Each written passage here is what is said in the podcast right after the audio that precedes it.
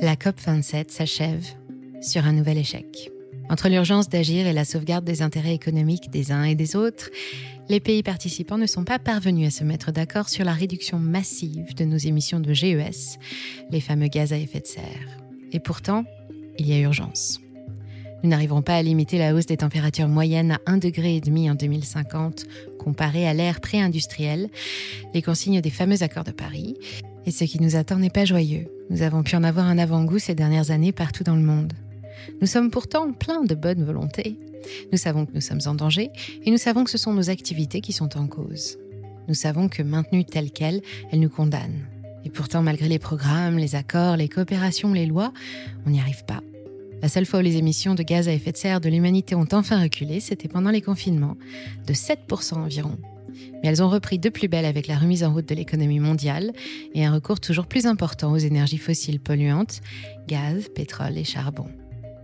Et ce n'est pas parce que nous aimons leur parfum ou leur couleur, c'est qu'il n'y a toujours pas d'énergie alternative propre prête à prendre le relais, et la transition de notre économie vers le zéro carbone prend plus de temps que prévu. Alors, que faire? Sommes-nous voués à regarder les événements météo extrêmes se succéder de plus en plus vite et de plus en plus fort, en nous contentant de soigner les victimes et de réparer les dégâts au fur et à mesure Heureusement, il semble que non. Une petite partie de l'humanité croit fermement qu'il existe d'autres solutions pour prévenir la dégradation de notre climat et nous laisser le temps d'effectuer notre transition énergétique, des solutions rendues possibles par les progrès de la science et par la technologie. Eux, ce sont les technophiles, et ils ont un plan B qui porte un nom qu'on entend prononcer de plus en plus souvent, la géo-ingénierie du climat. Dans cette vidéo, je vais vous parler de ces techniques controversées, parfois risquées, mais peu coûteuses, rapides à mettre en œuvre et, au grand désespoir de leurs opposants, plutôt efficaces. Manipuler le climat à l'échelle locale est une expérience qui a déjà été tentée plusieurs fois, mais cette fois il s'agit d'intervenir à l'échelle de toute la planète. Les enjeux sont absolument colossaux et les effets secondaires complètement inconnus, alors il fallait qu'on regarde ça d'un peu plus près, et c'est ce que je vous propose aujourd'hui.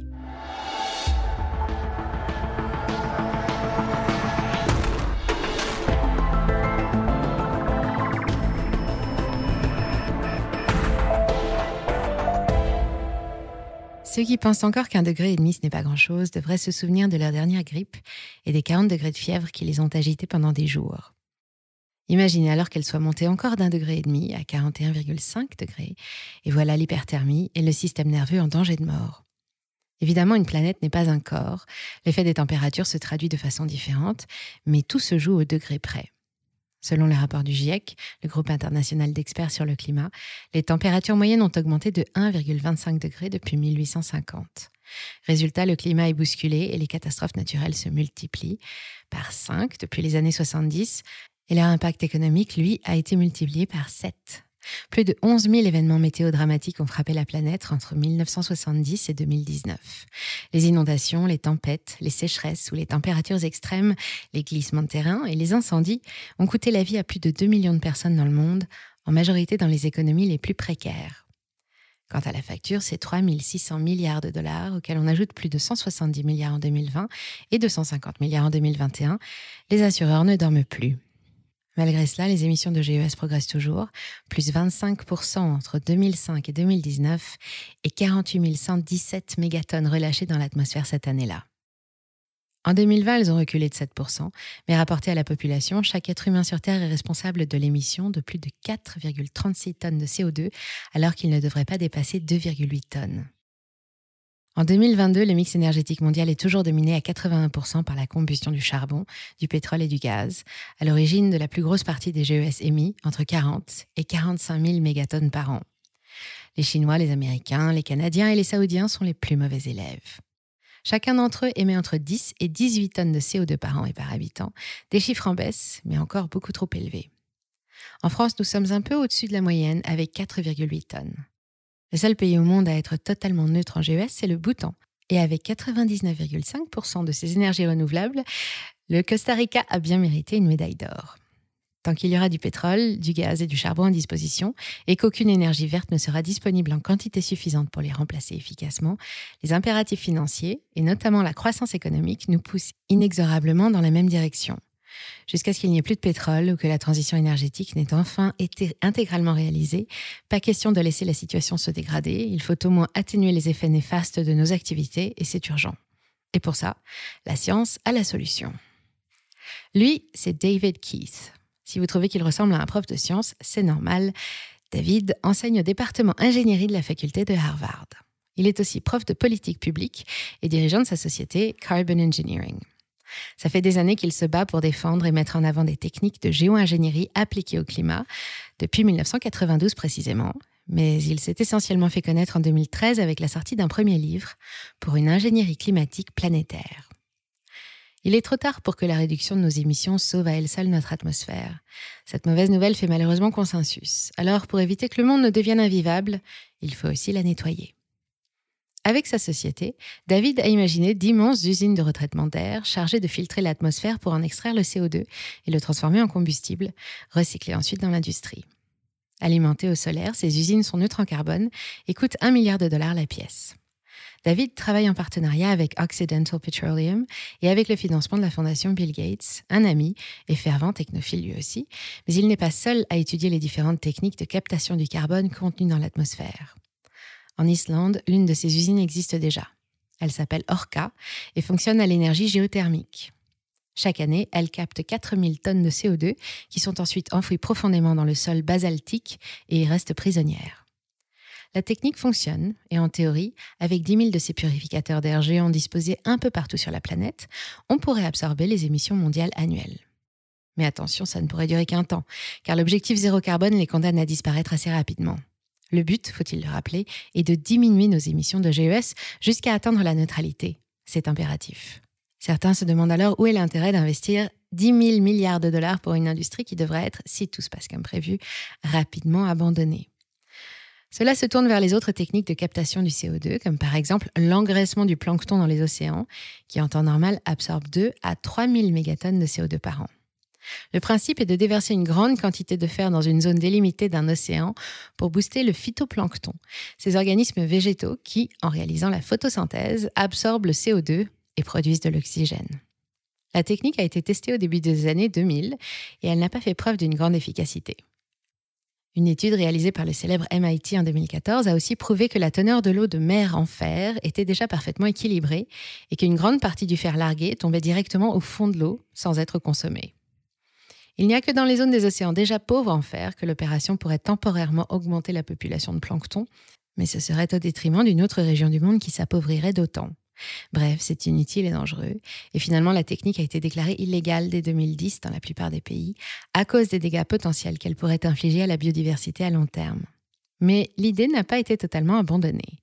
En Californie, un autre technophile, l'homme d'affaires Russ George, a imaginé le projet Planctos pour prouver au monde que la méthode fonctionne. Enfin, surtout pour obtenir une grosse quantité de crédit carbone en échange de son action sur les GES contenus dans l'atmosphère, qu'il pourrait ensuite revendre à prix d'or. Russ a tenté de déverser des tonnes de sulfate de fer près des Galapagos, puis des Canaries, sans succès. Son bateau a été plusieurs fois intercepté par les forces de l'ordre. Finalement, il a procédé à son largage en juillet 2012, 100 tonnes de sulfate de fer à 300 km des îles de la Reine Charlotte, face à la côte de Colombie-Britannique au Canada, provoquant la colère des ONG environnementales, des scientifiques et des populations Russ a menti pour faire accepter son projet. Pour obtenir la coopération des autorités locales, il a promis le retour des saumons, qui devenaient rares dans cette zone du Pacifique, mais il s'est bien gardé de parler des conséquences environnementales, ni de dire que la fertilisation des océans est une opération illégale qui viole au moins deux traités internationaux majeurs. Le Canada est l'un des pays les plus favorables à la géo-ingénierie, et le gouvernement a rencontré Ross George et ses associés bien avant le largage. Pourtant, il n'a pas suivi l'évolution du projet et n'a pas réagi quand il a été mis face au fait accompli. Bon, d'accord, c'était illégal et rien n'a été fait pour l'empêcher, mais est-ce que ça a fonctionné? L'opération a bien déclenché une augmentation temporaire de la population de micro-algues, visible sur les photos satellites trois mois plus tard, mais elle a provoqué l'apparition d'une toxine dans l'eau, produite par le plancton lui-même, et bouleversé toute la chaîne alimentaire. Bref, ce n'est pas la solution. D'ailleurs, Ross George n'a obtenu aucun crédit carbone. Exploiter la photosynthèse pour capturer le CO2 en excès fait partie des méthodes de géo-ingénierie du climat dites naturelles. L'effet recherché est le même quand on reboise une zone nue, si ce n'est qu'il y a beaucoup moins d'effets secondaires négatifs. Les arbres ne sont que des immenses machines à recycler le CO2 pour produire de l'oxygène. Un seul d'entre eux absorbe environ 25 kg de CO2 par an, avec de grandes variations selon l'espèce, l'âge ou la saison. Un eucalyptus âgé de 15 ans et d'environ 8 mètres de haut capte par exemple entre 50 et 60 kg de carbone chaque année. La forêt amazonienne est la plus grande zone forestière du monde. Elle s'étend sur plus de 6 millions de kilomètres carrés et abrite encore environ 400 milliards d'arbres. Dans les années 80, elle était encore considérée comme le poumon de la planète, mais entre 1985 et 2018, 72 000 km de forêt ont cédé leur place à l'agriculture. Aujourd'hui, le sud-est de la forêt amazonienne est même devenu une nouvelle source d'émissions de GES, en raison de multiples incendies, et la situation est devenue problématique. Planter des arbres fait aussi partie de l'arsenal naturel des géo-ingénieurs, mais c'est bien plus compliqué qu'on ne le pense. D'abord, reboiser prend du temps, et les premiers résultats ne se feront sentir que dans 10 ou 20 ans. Ensuite, il faudrait beaucoup de place et planter beaucoup d'arbres. Il nous faudrait par exemple une centaine par Français, et nous sommes 67 millions et demi. Alors imaginez pour un Américain, c'est trois fois plus. Pour absorber les émissions des États-Unis, il faudrait planter plus de 100 milliards d'arbres. Et pour ça, il nous faudrait la surface de l'Argentine, près de 3 millions de kilomètres carrés. C'est là qu'on se rend compte que si planter des végétaux est une action qui sera toujours bénéfique, là encore, ça ne peut être envisagé que comme solution partielle. Pour calmer l'emballement du climat, il va nous falloir quelque chose de plus costaud, un bon remède de cheval, quelque chose de plus efficace encore qu'un confinement mondial. La géo-ingénierie solaire propose justement d'explorer une autre piste, avec des solutions plus rapides à mettre en place et qui ne demandent même pas de gros investissements, mais qui sont loin de faire l'unanimité. Il s'agit de la maîtrise de l'ensoleillement.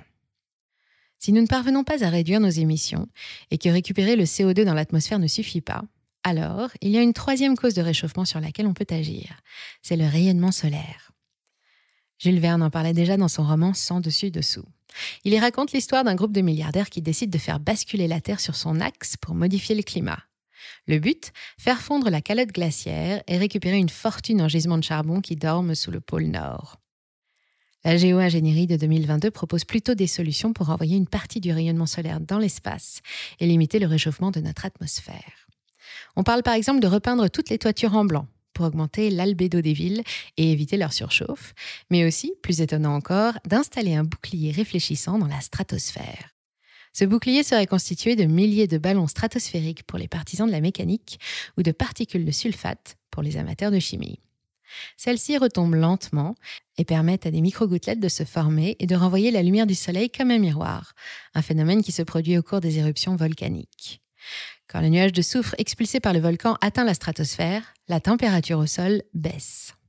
Une flotte d'une centaine d'avions spéciaux équipés pour larguer des centaines de tonnes de soufre pourrait permettre de gagner un degré de refroidissement sur une zone déterminée.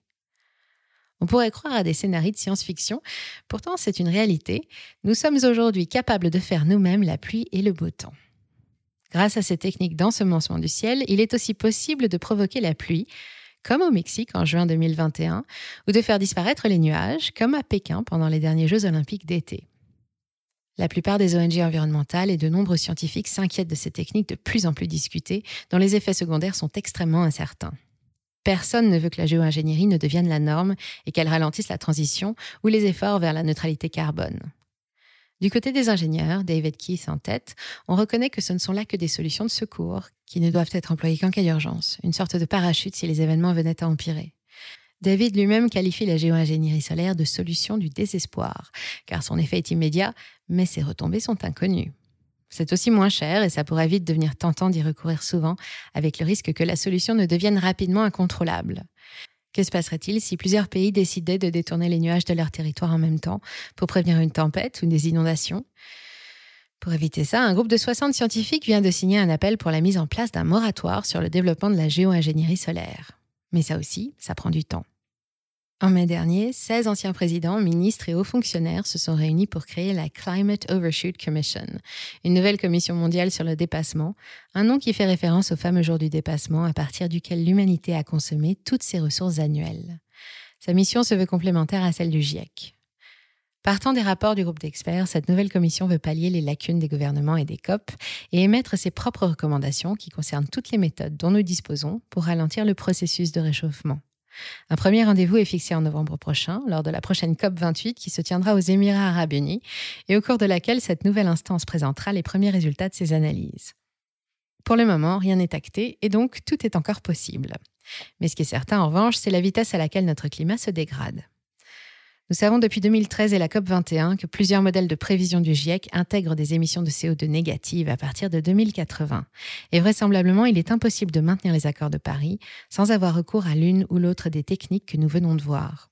Même utilisées temporairement, modifier le cycle de l'eau, celui du carbone et les déplacements de masse d'air ou de biomasse ne risquent-ils pas de précipiter d'autres événements cataclysmiques?